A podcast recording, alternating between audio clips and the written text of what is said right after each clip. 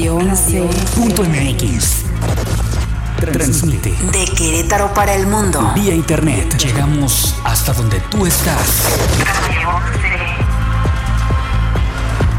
Estudios y oficinas. Desde Vicente Guerrero, número 41, Centro Histórico Querétaro, Querétaro. Somos Radio 11.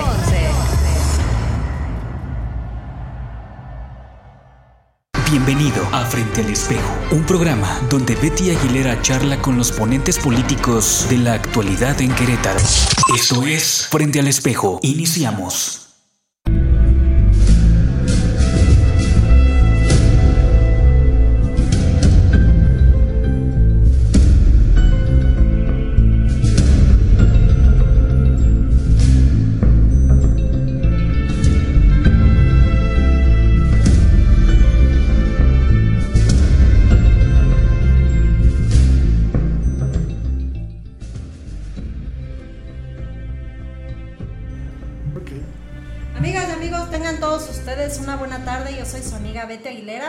Y les doy la más cordial bienvenida a una emisión más de su programa Frente al Espejo, hoy lunes 21 de octubre del 2019, que ya el año se ha venido corriendo a velocidad de la luz. Ya vamos, ya empiezan ahorita, vas al súper y ya estás viendo cosas de Navidad.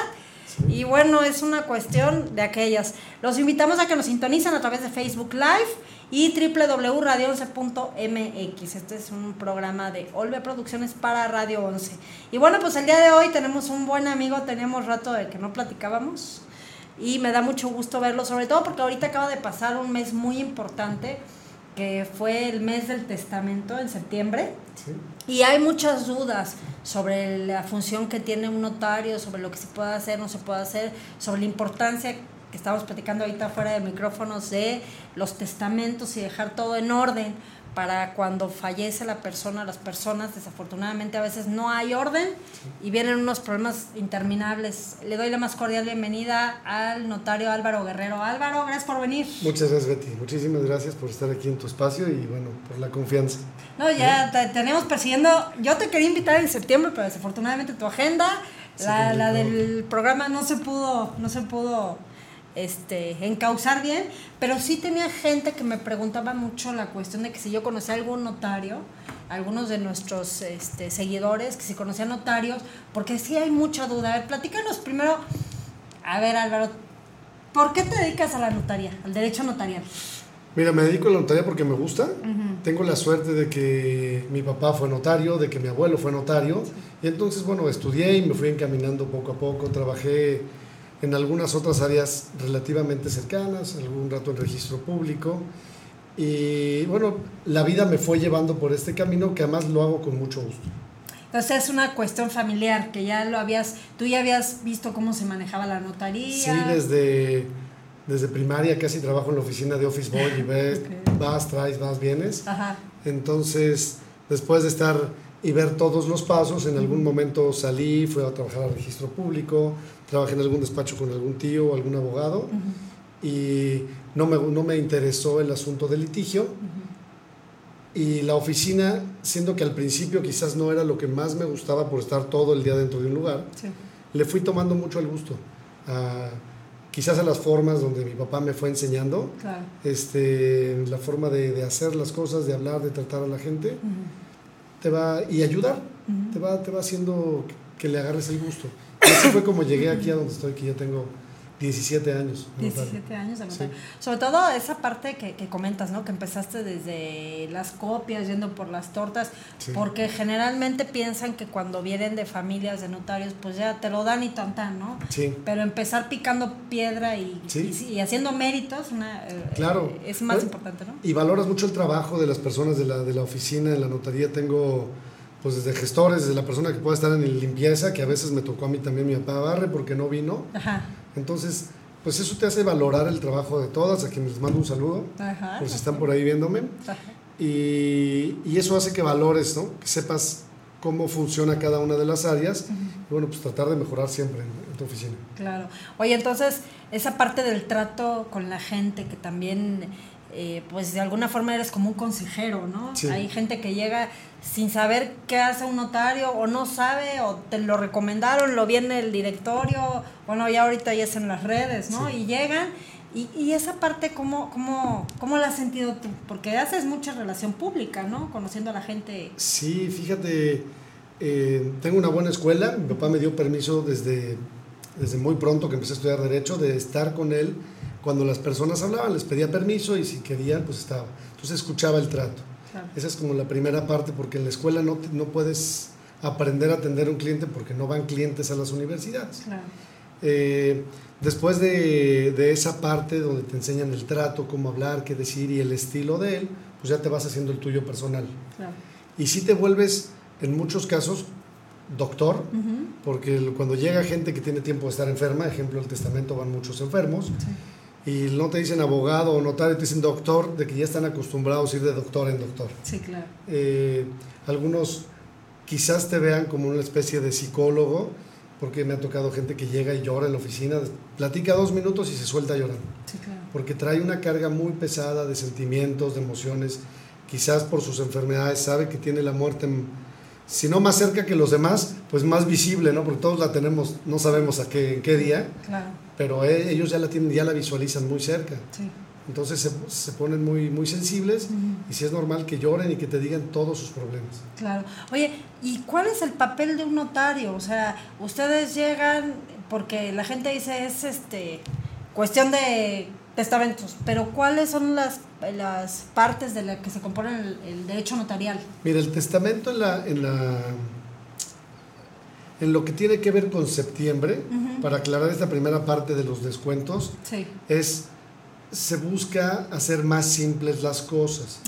En muchos casos eh, solo existe un hijo o solo existen dos hijos y no hay más que no hay no hay hijos fuera del matrimonio, los dos son del mismo lado y solo hay una propiedad. Entonces no hay muchas cosas que heredar y no es, quizás sea la mayoría, desgraciadamente de los casos, Sí. donde las herencias son muy simples. Sí. Entonces lo que se busca es que esta gente que tiene la vida simple incentivarlos a que lo hagan. Claro. Ajá. Hay otros casos donde quizás existan personas que tienen hijos de diferentes matrimonios, diferentes relaciones, este, que tengan una señora y otra que no es la señora, otra amiga o alguna cuestión de ese tipo.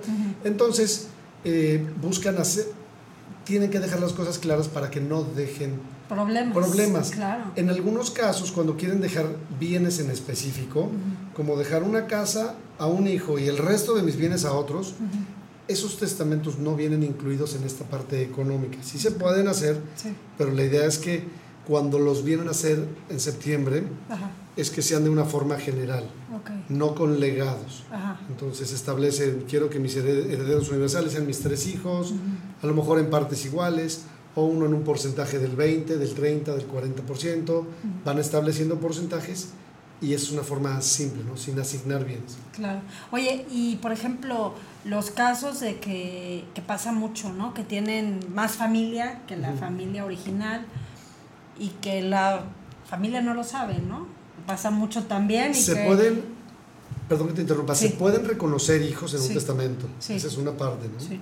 Eh, segundo, se pueden revocar los testamentos, cosa que las personas a veces tienen miedo a hacerlo, porque luego, ¿cómo le hago para quitárselo? Van y hacen otro testamento y lo cambian. Claro. Eh, entonces, se pueden hacer cosas como reconocer hijos o reconocer alguna relación, reconocer algo más. Eh, segundo, se pueden revocar siempre. E incluso yo digo ¿Qué es revocar? Cambiarlo, cancelarlo. Ok, ok. El anterior, el anterior inmediato, digamos. Todos. Todos. Cuando tú, cuando tú haces un testamento nuevo, Sí. revocas todos los anteriores. Ok. Entonces, es importante que, que la gente le quede bien claro. Yo digo que en la campaña no nada más deberían decir, ven, haz tu testamento. Sí, Es importante, ven, hazlo, pero ven, renuévalo. claro. Yo tengo una tía, bueno, los que son de mi familia van a saber de quién hablo, los que no, no. Tengo una tía abuela Ajá. Que fue la última en fallecer Ujú. y dejó por ahí mucho desorden Ajá. porque su testamento tenía 30 años de haberlo hecho. ¿Cómo crees? Entonces, creo que todas sus herederas habían fallecido. Sí. Entonces ya quedaron unos sobrinos por aquí, uno, y así se hizo ahí una fiesta compleja. Familiar muy, muy interesante. compleja. Claro. Entonces es más fácil decir, ven y haz tu testamento en septiembre o ven y renuévalo. Sí. Dale una leída al anterior. De repente pasan 10 años y no nos damos cuenta. Claro. Entonces- o hay gente que también hace testamentos. Yo por ahí tengo una tía que hace testamentos cada seis meses, ¿no? Y mete y saca gente y mete. Y entonces yo siempre le digo, ¿cuál va a ser el bueno? Oye, recomiéndame con tu tía. Oye, sí le voy a decir que, que sea su notario porque pues es un negociazo para el notario, ¿no? También, Está porque es un procedimiento que ustedes tienen que hacer. Pero mira, es muy lista, no porque vaya mucho al notario, porque gaste mucho con nosotros. Es muy lista porque está haciendo lo que en ese momento piensa que es necesario hacer. Claro. Entonces los contratos o las cosas hay que analizarlas en ese momento. A lo mejor cada seis meses cambia su vida. Sí. O sea, si eres una persona este, que cambia mucho de pareja, Sí. y dices, es que ahora me voy a vivir con mi novia, Sí. y a lo- ahora la voy a nombrar mi heredera. Y a los seis meses cambias de novia. Pues también y cambia tu testamento, si no se lo vas a dejar a la exnovia. Claro, sí, ¿No? la ganona. Así es, si tienes un hijo y nombraste a tu hijo heredero, pues si tienes otro hijo, seguramente podrán revocarlo o arreglar algo. Pero ¿para qué complicas las cosas? Veías tu testamento y cámbialo y porque ahora los herederos son dos. Si no lo estás dejando fuera.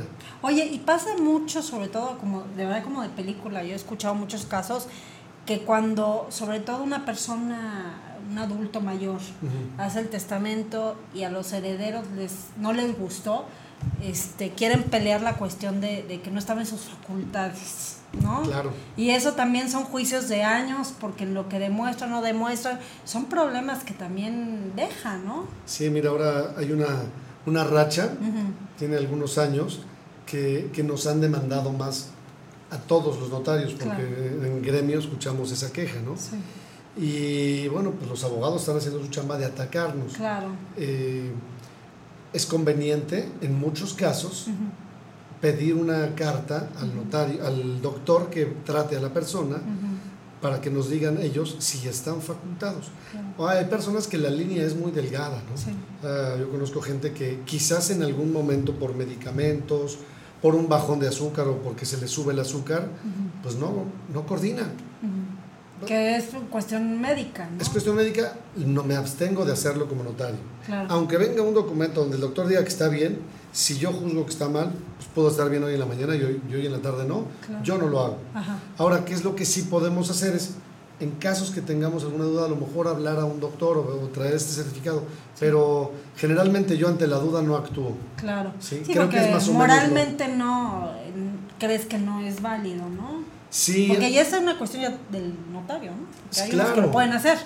Hágamelo y pues es un cliente y lo tienes Mira, que no, hacer. yo creo que no debe de haber muchos notarios que lo hagan, este, que se presten para eso, porque es muy probable que alguien esté en desacuerdo y alguien posteriormente nos demande. Claro. Entonces, no los vamos a ayudar. Ajá, Entonces, se vuelve muy complejo. Claro. Es, es preferible decir, espere a que la, persona fallezca, abran un juicio intestamentario y que siga el procedimiento. Claro. Y ya ve que le toca a cada quien. Oye, y Sí, esa. O se esperan a que esté mejor de salud, Ajá. a que mejore y entonces a lo mejor puede pasar en una prueba. No, y hay muchos que hacen su testamento en el hospital, ¿no? Que hasta llevan al notario al hospital a que dé fe y en dos días se murió.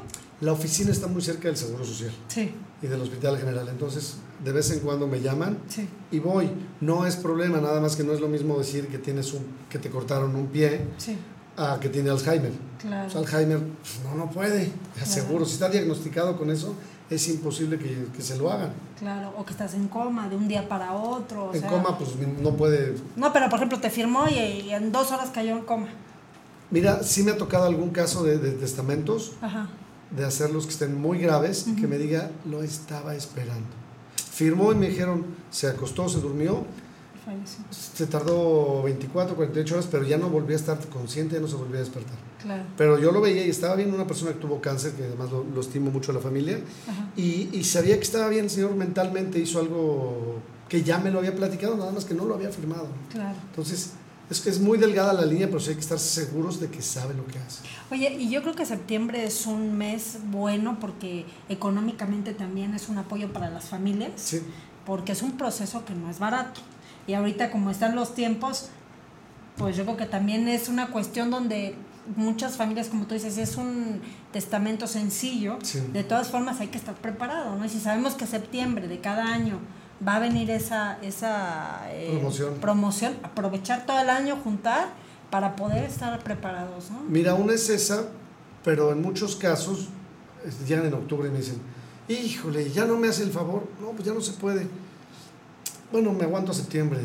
Eh, Bueno, espero que su vida sea tan fácil como tener una esposa Claro. y dos hijos y que todo esté en paz. Claro. Pero si tiene hijos de diferentes de relaciones Sí.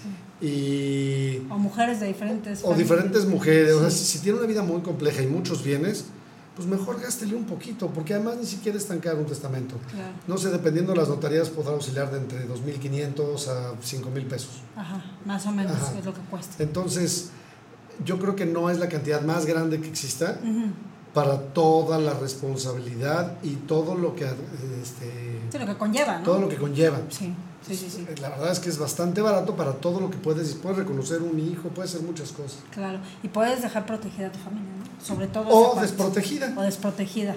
Ajá. No, y luego hay esos juicios testamentarios que duran también tantos años. Sí. Y que se da mucho aquí en Querétaro, vemos muchas casas, en, sobre todo en el centro, ¿no? Intestadas por. Intestadas, y la casa ya no queda nada, ¿no? Ni el caparazón ya porque se cayó. Mira, tiene mucho que ver dos cosas. Ujú. Este, la parte del- de que tenga o no tenga testamento lo que ayuda a que sea es un poco más rápido. Sí. Aún con testamento pueden pedir una nulidad. Ujú. Entonces, si te piden la nulidad del testamento, a lo mejor eso va a llevar un tiempo y también va a hacer que sea un proceso largo. Claro. No hay ninguna varita mágica que es- a veces no la piden. Sí. Notario, hágame un testamento, pero quiero que este no, no se vayan a pelear por nada, no. Si los hijos son peleoneros, se van a Sí, pelear. Por cualquier cosa. Se van a pelear porque hay testamento, porque no hay, Sí, porque no. Porque le diste más a él que a lo que platicábamos, ¿no? Me diste menos a mí. luego no es más, simplemente es que a mí me gustaba la otra más la otra casa, aunque valgan lo mismo. Claro. Entonces, como papás, yo creo que tenemos el trabajo de educar a nuestros hijos y decirles, bueno, tienes que ver que lo que te tocó, te tocó. Ujú. Y no es nada más esto, ¿no? En la vida, a todos, en su momento se les dio algo. Claro, No se vale solamente valorar el último día, claro. porque seguramente esa no va a ser la única cosa que te, que te, Que te entregaron. claro. Toda tu vida te estuvieron dando atención, te estuvieron dando tiempo, Ujú. recursos. Ujú. Hay muchos que, entre comillas, heredan en vida, apoyan para un negocio. Entonces hay que decirle, oye, esté consciente, cada que uno les da algo, esté consciente que también a ellos se les tiene que dar. Claro. Oye, y esa parte de, de las herencias en vida, ¿tú crees que es mejor? En No un hay- momento te quitas ese problema de, de- de los testamentos, porque hay muchos papás que, precisamente gente que trabajó toda su vida, que dice, ¿sabes qué? Ya, no quiero problemas cuando me muera, fulano, sutano, perengana, y ya, ¿no? Es lo suyo y hagan lo que quieran con eso, ¿no? No, no hay mejores y no hay peores y no hay varitas mágicas.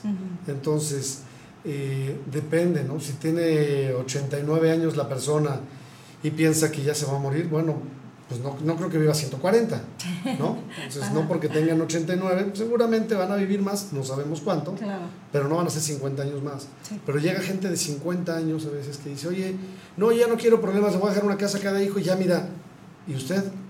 No, no, no yo, yo trabajo y pues, se puede enfermar, puede necesitar dinero. Claro. Y va a tener que andarles rogando, oye hijo, ayúdame, por favor, es que mira, tú tienes una rentita, yo te di la casa. Pues lo siento, papá, porque ahora tengo una escuela y dos hijos y Claro. Yo ya tengo lo mío, ya tengo mis responsabilidades, ¿no? me da mucha pena, papá, te pueden decir, sí, Sí. y te, o te dan lo que quieren y dices, oye, pues no vengo a pedir limosna. Claro. Entonces el riesgo, peor aún que también es esto, ¿no? Las parejas. Entonces, a lo mejor el hijo sí era muy bueno para ayudar al papá, pero se casa y se acabó de ayudar al papá. Claro. Sí pasa mucho eso, ¿no? También. Entonces, yo creo que no hay que volverse insolventes cuando no es necesario. Sí. Si uno tiene 20 casas y tiene tres hijos y le quiere dar una a cada quien, pues le queda suficiente para vivir al Señor. Sí, Claro. pues, pues Con puede, tranquilidad. puede darles una ayudadita. ¿no? Sí. Pero volverse insolvente donde dicen, no, pues yo tenía tres casas y las tres se las entregué. Sí. Yo Y creo ya que me quedé demasiado. sin nada. Y ya me quedé sin nada. Sí, pero ya no tengo problemas. Causando sí, pero- lástimas. Claro, no, tú no ellos no tienen problemas, el que tiene problemas eres tú. Entonces- ya te quedaste sin nada. Entonces no hay varita mágica, no hay qué me aconseja. No, yo creo que cada quien tiene que ser lo suficientemente maduro para decir, yo tomo esta decisión, lo quiero entregar, está bien, pero Esa hay- es, esa es la parte donde, donde tú comentas que eres medio psicólogo, ¿no? Porque también ellos, pues yo me imagino que mucha gente como, como tu servidora que no sabe o que no sabía todo lo que abarca el derecho notarial, pues también necesitas que te ayuden y ustedes están para orientar, ¿no? Sí, mira, no, no tomamos un curso de psicología, ni somos... Este, bueno, pero más o menos hay casos parecidos, yo creo Claro, que ya con tantos años en esto, pues has visto de todo. Entonces hay que, hay que abrirle los ojos para que se protejan un poco a los papás cuando quieran hacer eso, ¿no? Sí. Y, y a veces hay que decirle a alguien que salga de la oficina, porque llega el hijo con el papá ya grande, yo soy su único hijo y me quiere dar esta casa de una vez. Yo, a ver, salte un ratito, déjame platicar solo con tu papá. Oiga, señor, ¿está seguro? Sí, Tiene que ver este punto, tiene que ver que puede quedar insolvente, que ya está grande. Que puede terminar en un asilo. Sí, pero hay asilos, asilos, hay asilos de 50 mil, hay asilos Ah, de sí. 20 mil o Claro, 5 mil. Sí, claro. o Entonces- asilos gratis, ¿no? O sea, ¿Dónde quiere pasar sus últimos días, señor? Que ahí como sea, Sí. o aquí con todas las atenciones. Entonces, tenga cuidado qué va a hacer con lo que le va a dar a su hijo, porque siento que su hijo lo está como... llevando al matadero, Le ¿no? está, le, está, pechito. le está deteniendo la mano. Entonces, si no quiere, yo me encargo de explicarle a su hijo. ¿Y te han pasado casos así? Sí, claro. me- Mira, uno me pasó muy claro de una señora que me llevó a, a, su, a su mamá con Alzheimer Ajá, y me decía, no, está bien, y todo lo respondía a ella. ajá. ¿Cuántos hijos tuvo? Dos. No, digo, la señora, no usted. Ah, bueno. Ajá. Y a los tres minutos, ¿en qué año nació? En 1832, 1932. No, pero deje que me conteste. Digo, ¿sabe qué? Mejor salgas. Ajá, Y ya en la entrevista sola, pues no daba uno a la señora. claro. Entonces, evidentemente no. Le dije, ¿qué tiene? Me dice, tiene como principios de Alzheimer. No, le digo, no tiene principios, tiene final. Sí, claro, Ya ya, ya no, no se puede. Claro, claro. Pero fíjate, también en ese tipo de enfermedades tan delicadas, Sí. donde el declive a veces es muy rápido, Sí. ¿cómo no se preparan también para ellas, ¿no? Porque puede tener una enfermera o un buen lugar donde estar, que la cuiden y demás, sobre todo con Alzheimer, ¿no? Que es tan Sí. delicado. Hay una. Ahora que me hablabas de materia notarial que otras áreas cubre, relativamente similar al testamento, que ahora nos han empezado a pedir, son las cartas para la voluntad anticipada, para redactar la voluntad anticipada de las personas. Entonces, hay muchas personas ya grandes que aunque tengan seguro de gastos médicos, que aunque tengan los recursos económicos para ir y que les den lo mayor posible, Sí, eh, o alargar más la vida, sí. dicen, no, yo no quiero que me entuben, yo no quiero que, que me hagan esto, esto, esto y esto. Porque a lo mejor mis hijos, con tal de, de sentirme vivo, Sí, claro. Me van Son- a tener ahí enchufado. entonces me enchufan con 17 aparatos donde no puedo hablar, no puedo hacer nada más que estar respirando. Ajá. No estoy muerta, pero eso no es vida. Claro. Entonces solicitan que ciertas cosas se hagan Ajá. o no se hagan. Ajá. Van haciendo alguna una lista de autorizaciones. Pero Y- eso es legal porque, bueno, eso es, es eutanasia, ¿no? No, la, línea es bien delgada. Sí. Ah, ¿Y una- ahí cómo actúan ustedes? Una cosa es decir, yo no quiero, ejemplo, yo no quiero que me lleven a un hospital. Sí, Entonces, si me van a atender, que me atiendan en mi casa. sí. Bueno, pues en la casa no hay terapia intensiva, entonces Claro. si hay suero hay tres o cuatro cosas. Sí, claro. Entonces tendrán, tendrán que ver los hijos que que hasta dónde pueden llegar en la casa. claro. Segundo, yo no quiero que me hagan una traqueotomía. Ajá. Yo no quiero que me alimenten por una sonda. Entonces, a mí me dejan y hasta donde yo pueda solo, pues no significa que voy a matar a alguien como hacen la Ok. eutanasia. Sí. Entonces, simplemente no me están ayudando a vivir. Entonces, no me están ayudando a vivir por medios externos. Entonces, no me están conectando a un ventilador para que respire. Sí, claro. Si dejo de respirar, dejé de respirar. Claro, sí, fue de forma natural. Es una forma natural. No sé, ejemplo, por, por algunas cuestiones religiosas, hay quienes no aceptan transfusiones. Entonces, si Y necesitan lo ponen. Claro, pues pueden decir, "Sabes que a mí no me hacen una transfusión. Ajá. Generalmente es toda la familia la que es de la religión Sí. y entonces dicen, ¿Todos están de acuerdo? todos están de acuerdo y van a un hospital, transfusión, no se la haga, se muere, pues se murió. Y eso también tiene que ver con tanta enfermedad que está llevando la gente muy rápido, ¿no? Yo creo.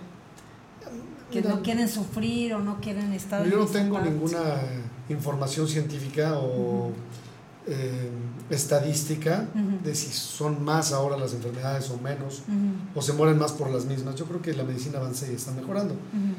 Pues ya somos más personas, entonces.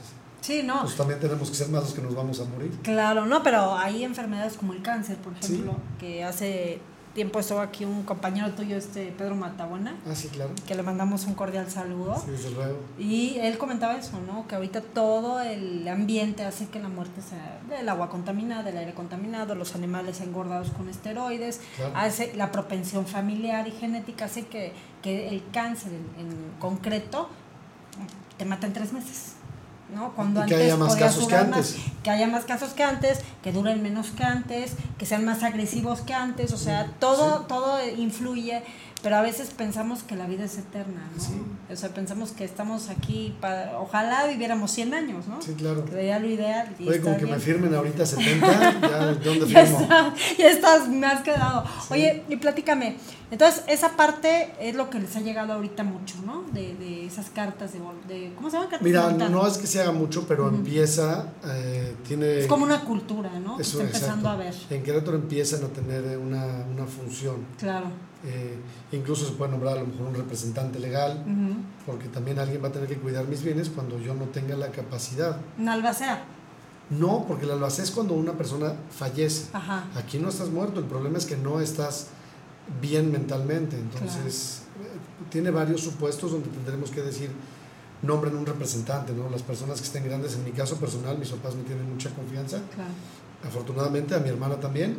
Y desde hace 10 o 15 años nos dieron un poder, nos dieron un poder para que podamos administrar sus bienes. Entonces, si algo les pasa, pues no sabemos si bien o mal, pero tenemos que actuar. Claro, y están prevenidos. Exacto. Y ellos, yo creo que tu papá también por la experiencia y todo lo que ha visto, claro. dijo, lo hago anticipadamente, ¿no? Porque no sé, ya pasado, como tú dices, pasando los 70 todo puede pasar. Pasando la edad que sea, en un accidente, en un coche... Sí, ahorita. Y el problema no es morirte, es que no te mueres. Claro. Si alguna persona grande me decía, es que yo ya me quiero morir no me quiero ni operar, el problema es que no, se, va a morir, no se va a morir cuando quieras. Claro. Entonces, cuando te toca. Oye, deje las cosas en orden. Y esa parte de, de los testamentos, regresando un poquito a esa parte, los albaceas, ¿cuántos son convenientes? Hay, hay gente que tiene ocho albaceas, ¿no? Y nunca saben poner tampoco de acuerdo, ¿no? Sí, mira, yo creo que tiene mucho que ver en, en la masa hereditaria, de qué persona o de qué empresario estamos hablando, para saber si tiene que dejar varios albaceas y también debe tener pues, muchos herederos. En la mayor parte de los casos, sobre todo en septiembre, son uno o dos herederos, tres si acaso, y en esos casos ponen al hermano mayor o a la persona que es la más idónea. Si dos hermanos viven fuera de México y uno vive en Querétaro, pongan al que está en Querétaro, que es más simple. Siempre y cuando sea correcto, no, no va a ser que sea el más... El más vivo. El más vivillo que quiera abusar. claro. Entonces cuando las cosas van en orden, pues no se necesita, o pongan dos, y los dos son medio complicados, pues que los dos firmen todos los documentos y listo. La función del albacea es representar al, al de cuyos, a quien fallece, en toda la tramitología. La función del albacea no es despacharse y hacer lo que él quiera. Tiene que rendir cuentas y tiene que tener un procedimiento. Hay albaceas que se tardan años en, en, repartir, ¿no? También eso pasa mucho. Pues luego, Porque lo hacen también a su Luego hay veces que también no les dan dinero, entonces dicen, no hay nadie quiere gastar nada, yo no tengo dinero, bueno, pues que se queden así las cosas. A veces no, son herederos. No, que están los bienes y les toca repartir y dicen, pues a cuando yo pueda, ¿no? También pasa mucho. Sí, se puede presionar un poco, se pueden iniciar procedimientos judiciales donde le digas, oye juez, pues no está haciendo nada de la albacea, te pido que lo remuevas o que cambiemos. este a mí me da la impresión que en la mayor parte de los casos es una apatía por desconocimiento. Mucha gente llega a la, oficina y te dice, oye, vengo a vender mi casa. Yo soy el dueño, mira, aquí está el testamento. No, usted no es el dueño. Usted es el heredero. Tiene que seguir el procedimiento, abrir la sucesión, aceptar la herencia, hacer una adjudicación de bienes y entonces ya vende la casa. No es tan fácil. Sí, cuando hay un testamento, los herederos no son los dueños, son los herederos. Hay que seguir el procedimiento, terminado el procedimiento, se hace un acta de adjudicación donde se les nombran propietarios de sus bienes. Entonces sí, ya son propietarios. Antes no lo son. Aunque se sientan, aunque vivan adentro de la casa. Claro. Y luego hay muchos problemas también. Yo creo que esa parte del derecho notarial es complicado. Para ustedes, pues bueno, ya es papita, ¿no? Pero para los que estamos afuera es complicado. porque no sabemos qué hacer, no sabe- como tú dices, pues a mí me heredaron, yo soy la dueña, ¿no? Y ahora quítame de aquí o sácame o- y ya quiero vender ahora. Entonces es cuando vienen los problemas también, ¿no? Las cosas se parecen mucho. Los nombres son similares Sí. y en muchos casos los efectos son los mismos. Si yo soy el heredero, yo voy a, yo voy a ser el dueño, Claro. Pues vivo aquí, me siento el dueño y es más, la puedo hasta anunciar como dueño. Sí. Y hasta que llegan a la notaría se dan cuenta que no son Dueños. todavía los dueños. Claro. O sea, van a hacerlo, tienen, Sí. o sea, no está engañando a nadie, es- simplemente es desconocimiento. Claro. Entonces, creo que lo que vale la pena es que se acerquen cuando tengan duda. Ajá. En muchas notarías sé que no, este, no cobran ni siquiera la consulta. Yo ya tengo como tres o cuatro años que sí la cobro. Porque muchas veces con la simple consulta resuelven problemas. Entonces, vayan, lleven sus papeles, su testamento, los acta de función, lo que tengan, y con esa simple asesoría a lo mejor salen de muchas dudas y, y pueden vivir más tranquilos o saber qué pueden y qué no pueden hacer. Hay mucha gente, perdón que te interrumpa, Sí, no te preocupes. Ujú. que es heredera de una propiedad y no hace su adjudicación de bienes. No va a la notaría dice, no tengo dinero para hacer mi no la hago. Y por eso no hago mi testamento, después rematan con esa fórmula. Entonces, las personas tenemos bienes, pero Sí. también tenemos derechos. Claro. Cuando, aunque no se haya hecho una adjudicación, Sí. o aunque hoy no tenga nada, puede ser que sí tenga derechos. Claro. Oye, pero también es eso, digo que también hay que invertirle, ¿no? O sea, como tú dices, la gente a veces ni siquiera quiere gastar y, y quiere la varita mágica. Yo creo que también hay que sacrificar un poco. Sabes que tienes que hacer un gasto, como lo comentábamos, y sabes que septiembre es el mes del testamento, voy haciendo mi vaquita porque sé que septiembre me va a salir más barato que otro mes en el año. Si te- sé que tengo que mandar a hacer este el testamento, la adjudicación, lo que sea, también veo esa posibilidad porque a veces por no tener o por no hacer el sacrificio, dejas en el aire todo, ¿no? Mira, es como, te lo voy a poner con algún ejemplo de mujeres. Ajá. Este, creo que tienen que ser el Papa Nicolau, Sí, claro. o buscarse bolitas, ¿no? Sí. Entonces, hacerse de vez en cuando hay una, una revisión. Yo creo que si una mujer se siente una bolita, no va a decir, me espero septiembre. Sí, claro. Va con- me- no, me espero octubre, que es el mes de... de- Ah, bueno, no sé qué día es, Ahorita pero- es el mes de- del cáncer de Entonces, mama. no, es- es diciembre, pero sí aguanto. Yo creo que aguanta octubre del año que viene. Sí, no está muy grande. No, uno agarra y se va rápido. Sí, Entonces, en el caso del testamento, pues bueno, a lo mejor si alguien ve que se está muriendo, sí va, ¿no? sí, claro. Pero la idea es no se esperen, revísenlo seguido, si lo tienen que hacer, si tienen dudas, vayan Ajá, y van a estar, sobre todo van a estar más tranquilos. claro. A lo mejor ni siquiera es tanto el gasto, porque igual que en una enfermedad, cuando te la detectan a tiempo, Sí, es bien fácil. claro. Sí, ya Pero cuando ya- está avanzada ya vienen los gastos espantosos y quizás hasta te mueres. Ya cuando llega muy tarde, ya mejor en vez de ir al doctor, vaya al, al- al panteón a apartar su nicho. Claro. Sí, sí, es cierto, es lo mismo, sí, es Sí, cierto. ah. Porque vas dejando el tiempo. Ahora, Ya no hay nada que hacer. ¿qué, qué, ¿cuál es el rango? O sea, ¿ustedes cómo miden el eh, para hacer un testamento, para cobrar la elaboración de un testamento, cuál es el rango de precios? Mira, uno es que tenemos eh, un mínimo Sí, que se cobra normalmente en las notarías. Y el máximo no lo tenemos fijado, pero también depende del número de horas que inviertas, igual que en muchas profesiones. Sí. Ah, si viene una persona y me dice que va a heredar todos sus bienes a su hijo, que no tiene a nadie más en el mundo, es un testamento bastante fácil. Sí, claro. Y en muchos casos te dicen que es poco y haces alguna consideración. Sí. En otros casos llegan con 86 propiedades o con 86 escrituras y quieren dejarle una a cada nieto y son 80. Sí, claro. Entonces dices, oye, es- Muchísimo trabajo. Va a ser un testamento de 14 horas Sí. de secretaria, de, de verificar la información, de, o sea, es un trabajo muy, evidentemente no va a costar dos mil pesos. Pero porque aparte ustedes tienen un tiempo, ¿no? Para Así hacerlo. es. Normalmente en un testamento, en platicar con un cliente, en, en sacar la información que requieres para hacerlo bien, te debes de tardar 15 a 40 minutos. Ok. ¿no? No, pero en elaborarlo, ¿cuánto te tardas? en 20, un 30 testamento. minutos. Ya dependerá de lo sencillo. hábil de cada oficina, pero tenemos que escanear las Bueno, en mi caso escaneo Sí. todo, identificación, escrituras, lo que me pueden llevar. Sí. Lo escaneo, lo vacío en una base de datos, Eh, entonces me puede llevar 30 minutos, 20, 30 minutos. Ok.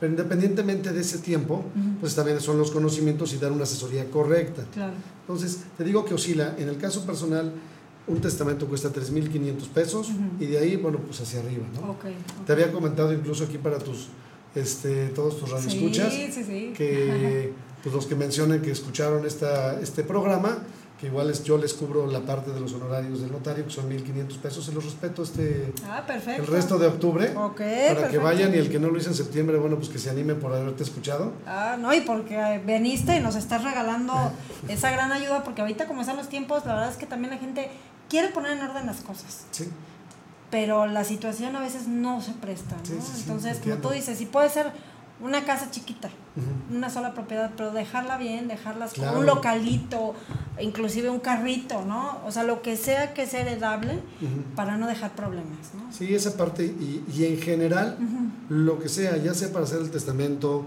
para recibir una herencia, si tienen dudas, porque hay muchas personas que tienen escrituras Sí. y tienen dudas de lo que dice, porque no tienen los conocimientos para entender. Sí, el lenguaje, términos. el lenguaje legal es muy complicado. Y a veces dicen, es que no sé si soy el dueño yo, o mi mamá, o mi hermano, porque dice usufructo, porque dice nuda, porque no sé. Sí, los, los conceptos, ¿no? Que son desconocidos para nosotros. Entonces van a una notaría, les digo, en muchas, la verdad es que no tengo, no sé cuáles sí, cuáles no, pero muchas sé que no cobran, Sí. otras sí cobramos los- las consultas, Sí. pero con una consulta quedan muy tranquilos o muy, yo digo no preocupados, muy ocupados, a lo mejor saben que tienen que hacer algo Sí, claro. y se ponen a hacerlo hoy que están vivos y con salud. Claro. Para no que estén con pendiente. enfermedad, que no muevan los pies, que dependan de alguien y saben que no hicieron eso. Oye, y ahorita que me estás contando que tú empezaste a cobrar tus asesorías, ¿por qué? ¿Era Mira. primero las dabas de cuates o qué? Por, por política, te- como te digo, yo vengo de una notaría que de mi papá y de mi abuelo. Sí. Entonces mi papá incluso no le gustó la idea, me dijo, oye, eso no está bien. Digo, mira, si hay alguien que verdaderamente lo necesite, no se la voy a cobrar. Claro. Se ve y, este, y te lo hacen ver. Entonces, pues con mucho gusto puedes hacer la, el trabajo, la, la labor social de ayudarlos. Claro, la excepción.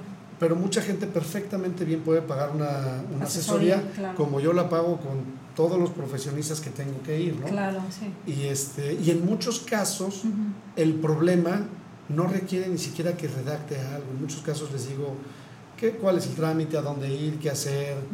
Que a veces también eso no sabe, ¿no? Claro. Si tienen que ir al registro público de la propiedad, si tienen que sacar algún documento oficial, la gente a veces de verdad no sabemos. A veces alguien los engañó, entonces es como un doctor. La verdad es que yo tengo ahí como un mesecillo que andaba medio malo y fui con un doctor, me dice, no, no es conmigo, es con el otro. Ah, bueno.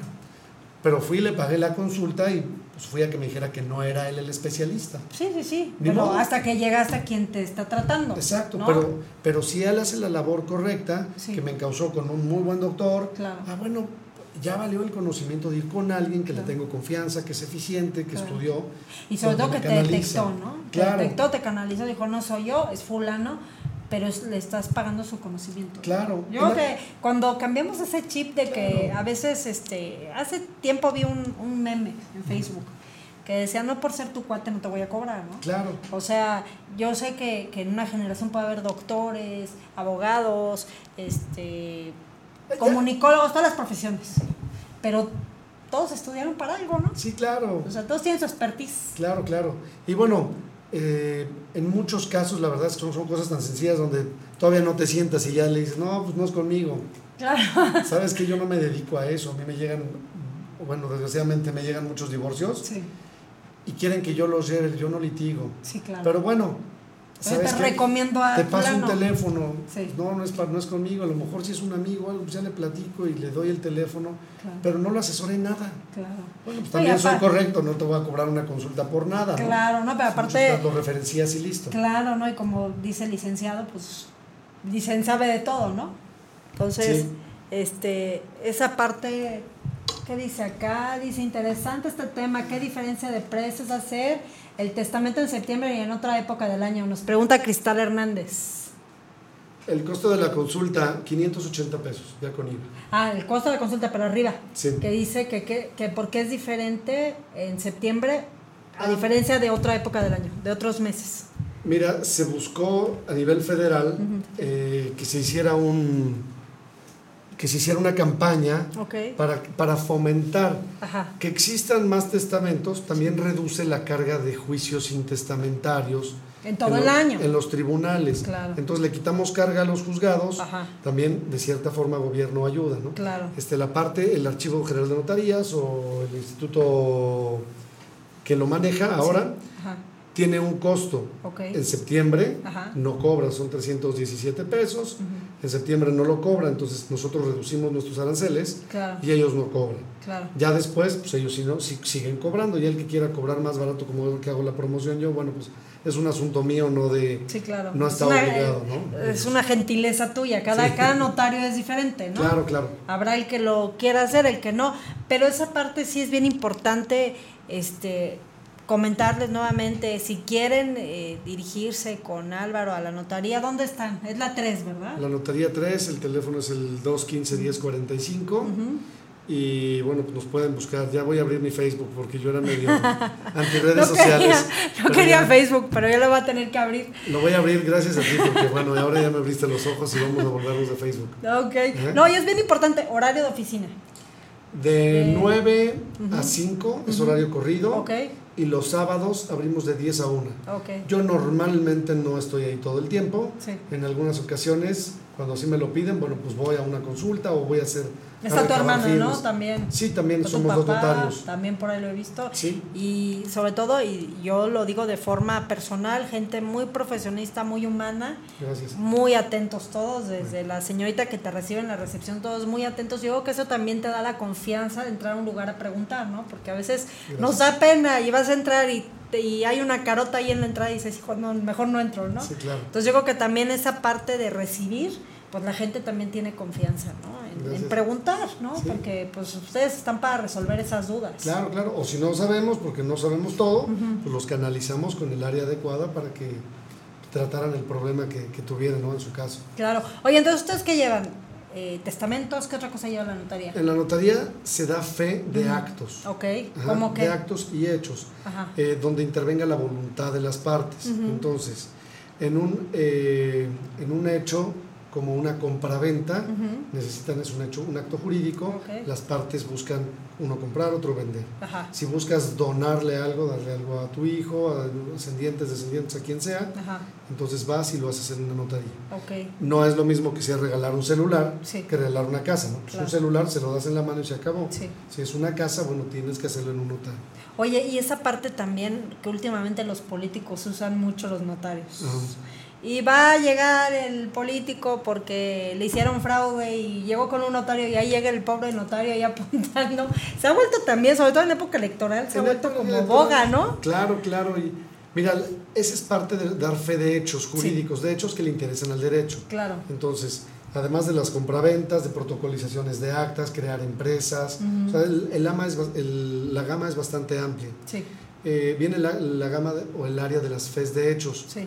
Entonces, cuando las personas tienen algo que requieran eh, garantizar su estado en ese momento, Sí. requiere una fe de hechos.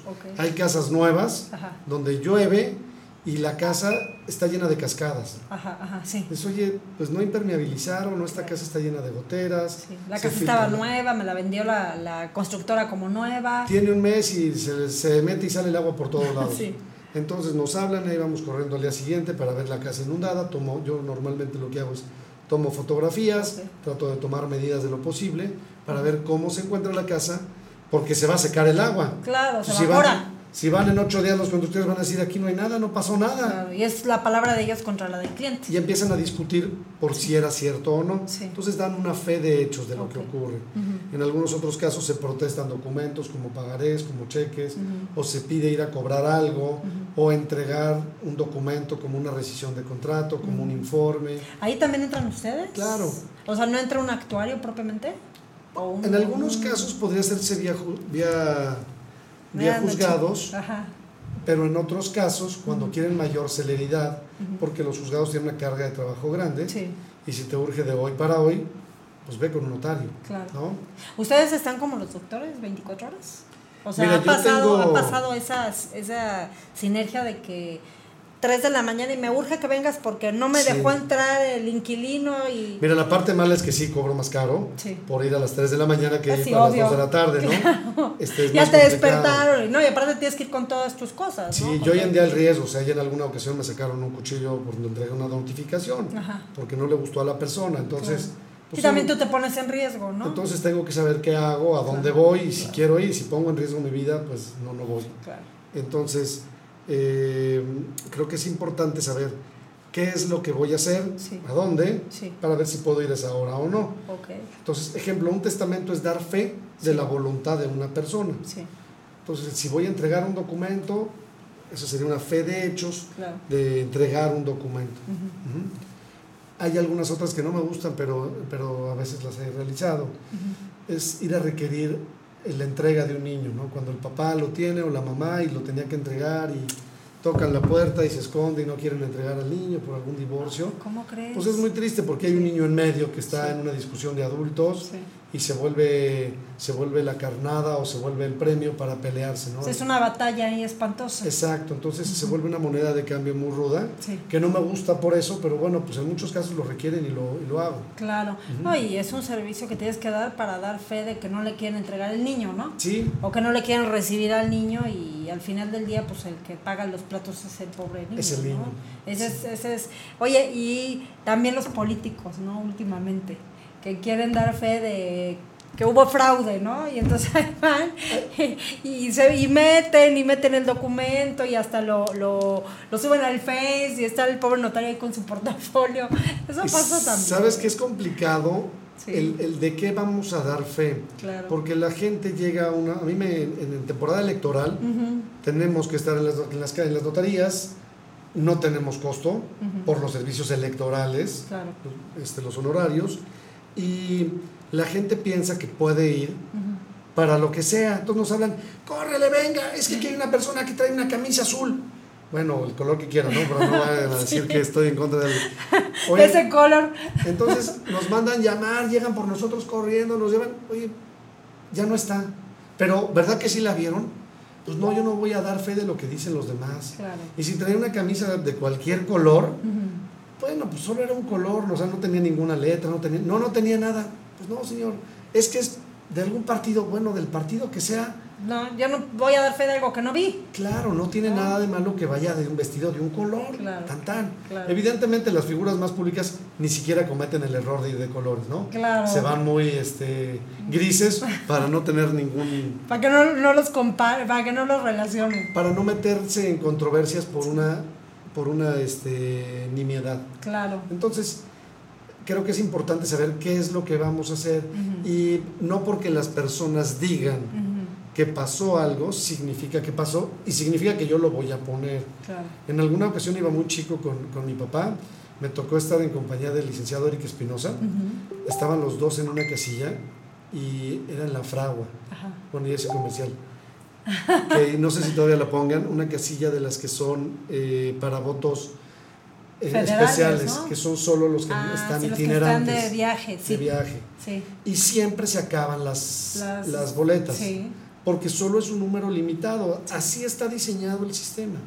Y la gente quería linchar al pueblo y a los de la casilla, por no me acuerdo ni qué elecciones eran, para no decir nada. Ajá.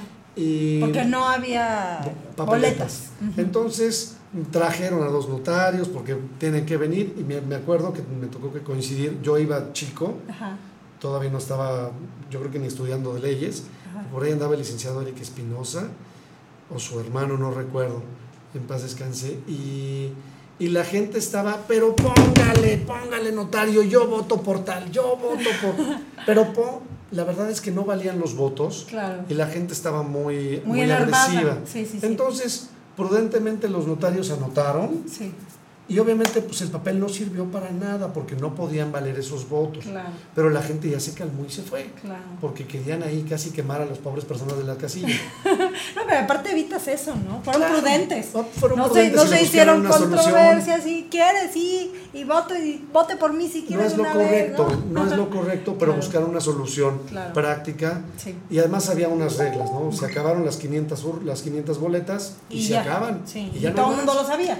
Solo que como era una casilla que era en las Especial. orillas de la ciudad, Sí, entonces pues eran todos los que iban de pasada. ¿no? así es. Entonces, pero fíjate qué inteligentes, ¿no? No se metieron en problemas. Sí, buscaron una Evitaron, solución. un- evitaron que hubiera golpes y Sí, linchamientos. porque la gente se pone sí. muy pesada. Sí, la gente se enerva. Sí, sí, sí, se Sí, enerva y ya la agarra, y ya la agarra personal.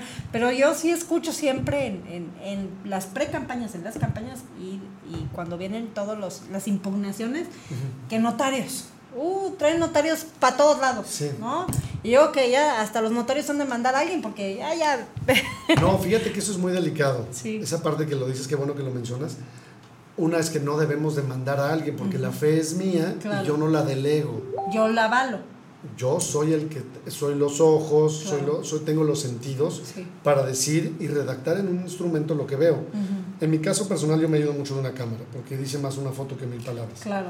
Pero bueno, no sé si huele a quemado, pues no puedo decir que huele a quemado si- no hay humo, ¿no? Sí, sí, sí. A la foto sale el humo, pero a lo mejor un olor de las cosas electrónicas no hay humo. Claro. Entonces, en determinados momentos eh, redactas y en otros pues, te ayudas con, las, con los medios electrónicos, tomas fotografías y pones cómo estaban las cosas en ese momento. Pero al, fi- al final del día los jueces son los que toman la Claro, decisión, ¿no? O pero sea, tú debemos- avalas, pero pues si va a un tribunal electoral y el tribunal decide no avalar esa denuncia y, Claro. y darle puerta, tú hiciste tu trabajo. Claro, pero, pero por eso tenemos que ir nosotros. Sí, Porque si dicen, oye, ese notario que dijo que fue no es un notario, claro, entonces no hay fe. claro. No, y te metes tú profesionalmente en problemas, ¿no? Claro, pues ¿para qué? La Claro. es- Y tanto no. trabajar y tantos años, eh, el abuelito, el papá, ahora tú, pues tirar el prestigio por nada, ¿no? Claro, entonces, bueno, en mi caso personal, y creo que así se maneja, la verdad es que el gremio creo que es bastante profesional. Sí,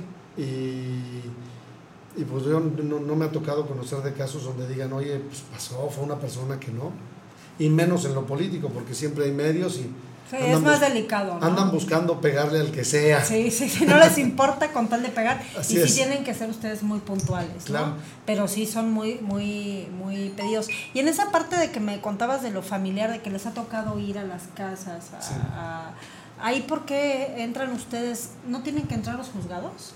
¿No Sí. tienen ellos sus, sus propios eh, actuarios que hacen esa función? Es la misma, la misma dinámica que te comentaba en el otro supuesto. Sí. Sí existe la autoridad que lo haga, Sí. pero en muchos casos el exceso de trabajo y la celeridad con la que uno quiere la respuesta Sí. no es la misma. Si vas y pides un actuario, quizás no te van a decir que lo van a tener ese día. Claro. Y sobre todo ahorita que los juzgados familiares ya están sobrepasados, ¿no? Sí, O sea, hay- hay somos muchas que- personas. Sí. La verdad es que la- el trabajo de las personas que estén en, en- en los distintos puestos de gobierno donde tienen que autorizar presupuestos Sí. Debe de ser muy complicado porque no puedes decidir abrir 20 tribunales más. Primero hay que buscar la gente capacitada. Claro, Y segundo, hay que administrar todo eso y el dinero pues es finito. claro. Entonces, medios alternos es, si quieres celeridad, Ajá. busca una solución, ahí hay un notario. Si quieres celeridad, no te metes en problemas, ¿no? Actúa correctamente. Claro, Y bueno, a lo mejor no vas a ir a los tribunales, no, no tienes la necesidad. claro, lo puedes arreglar por fuera, ¿no? Claro. Pero siempre con una autoridad, porque ustedes Claro. Fungen como esa autoridad, Sí. ¿no? Y la otra es que se comporte la gente de manera correcta. Este, el trabajo mucho de educar a nuestros hijos, de educarnos nosotros mismos, de ser cumplidos, ah, de, de no buscar un rehén, ejemplo, en los niños, en el caso de los divorcios, Claro. porque se vuelve, se vuelve cansado para todos Claro. y sufren mucho. Es el cuento nunca acabar, ¿no? Porque a veces ya es una cuestión de egos de los adultos, donde Claro. los niños, y ahorita con esta reforma a la ley donde los niños ya pueden testificar y la edad es menor, pues es más grave todavía, ¿no? Sí. Porque no sabes lo que las secuelas psicológicas que les vas a dejar, ¿no? Sí, se vuelve, se vuelve muy complejo. Sí. Y, y bueno, salvo en algunos casos que sí hay, no sé, a lo mejor consumo de drogas y gente que esté muy mal, Sí. pero en muchos casos yo creo que simplemente con buena voluntad y con quitarnos ese, ese ego y ese recelo contra el enojo del- de la pareja, pues ya no, dejarlo ir y mejor que busquen otra. Ah, Otro, otro. Eso es Cada de fácil. Sí, sí, Ya, sí, hay que, hay que hacerlo solución. Claro. Tú ya la buscaste, ya la aconsejaste. Pues sí, ya, mejor ya, pónganse a buscar otra cosa, a trabajar y, Claro. y dejen vivir tranquilo tanto a la pareja como a los niños. Claro. Sean felices porque Sí, la vida sí. se va así. Se anuncia, y más tú que lo ves todos los días, ¿no? O sea, esto es, ahora somos, mañana fuimos, ¿no? Sí. Entonces está así. A ver, ¿dónde estás ubicado? Mi oficina está en Circuito del Mesón 212, en la colonia del Prado, Ok. Eh, a espaldas del Seguro Social, para que lo ubiquen más fácil. Está muy bien ubicado, hay estacionamiento, al final de la calle está el Sí, ahí estacionamiento. tengo un estacionamiento, les sello el boletito y listo. Sí, entonces, ¿algo más que nos quieras decir? No, pues nada más está la página de internet, notaria3.com.mx y este mi Y celular. ahí están todos sus servicios también, o sea... Mi celular lo tienen en el directorio. Ajá, Es el 442-186-4627. perfecto. Normalmente les pido que me hablen para emergencias, no para copias certificadas. Ok. Pero este- Ni para salir a las 5 de la mañana. Sí, no, y para salir, ¿no? Pues ahí está en el directorio porque a veces se ofrecen emergencias Casos, y bueno, pues claro. estamos. Claro. Este, bueno, pues te agradezco mucho que hayas venido. Gracias a ti. Nos quitaste mucho esa duda que, que mucha gente preguntaba, ¿no? El papel del notario es muy importante estar preparados. Sí, Es muy importante hacerlo con tiempo para evitar dejar luego problemas que son interminables, ¿no?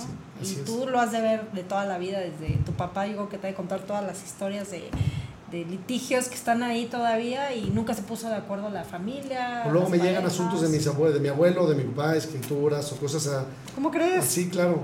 ¿En serio? Y es muy gratificante, ¿eh? Me dices, ah, mira, esta escritura la hizo mi abuelito y ahorita la van a, van a vender o donar o hacer algo. Ajá. Y me dijeron, no, volvieron porque nos cayó muy bien su abuelito, ya ves al señor ya grande, pues para qué he estado con mi abuelito, ya vienen grandes, ¿no? Claro, claro. O con mi papá, pues bien, vienen ya más De jóvenes. buena edad, claro. Sí, me dicen, oye, pues sí, tu papá nos hizo esta escritura, eh, es Y muy se siente bonito, ¿no? Claro, saber O sea, que les por- gustó. Por el buen trato están Claro. regresando, bueno, no queda nada más que seguir. Claro, agradecer. Bueno, pues te agradezco mucho y esperarnos vernos pronto. Cuando tú quieras, es todos órdenes. Gracias. Amigas y amigos, hemos llegado al final de una emisión más de su programa Frente al Espejo. Yo soy su amiga Betty Aguilera y nos vemos la semana entrante, Dios mediante. Gracias. Gracias.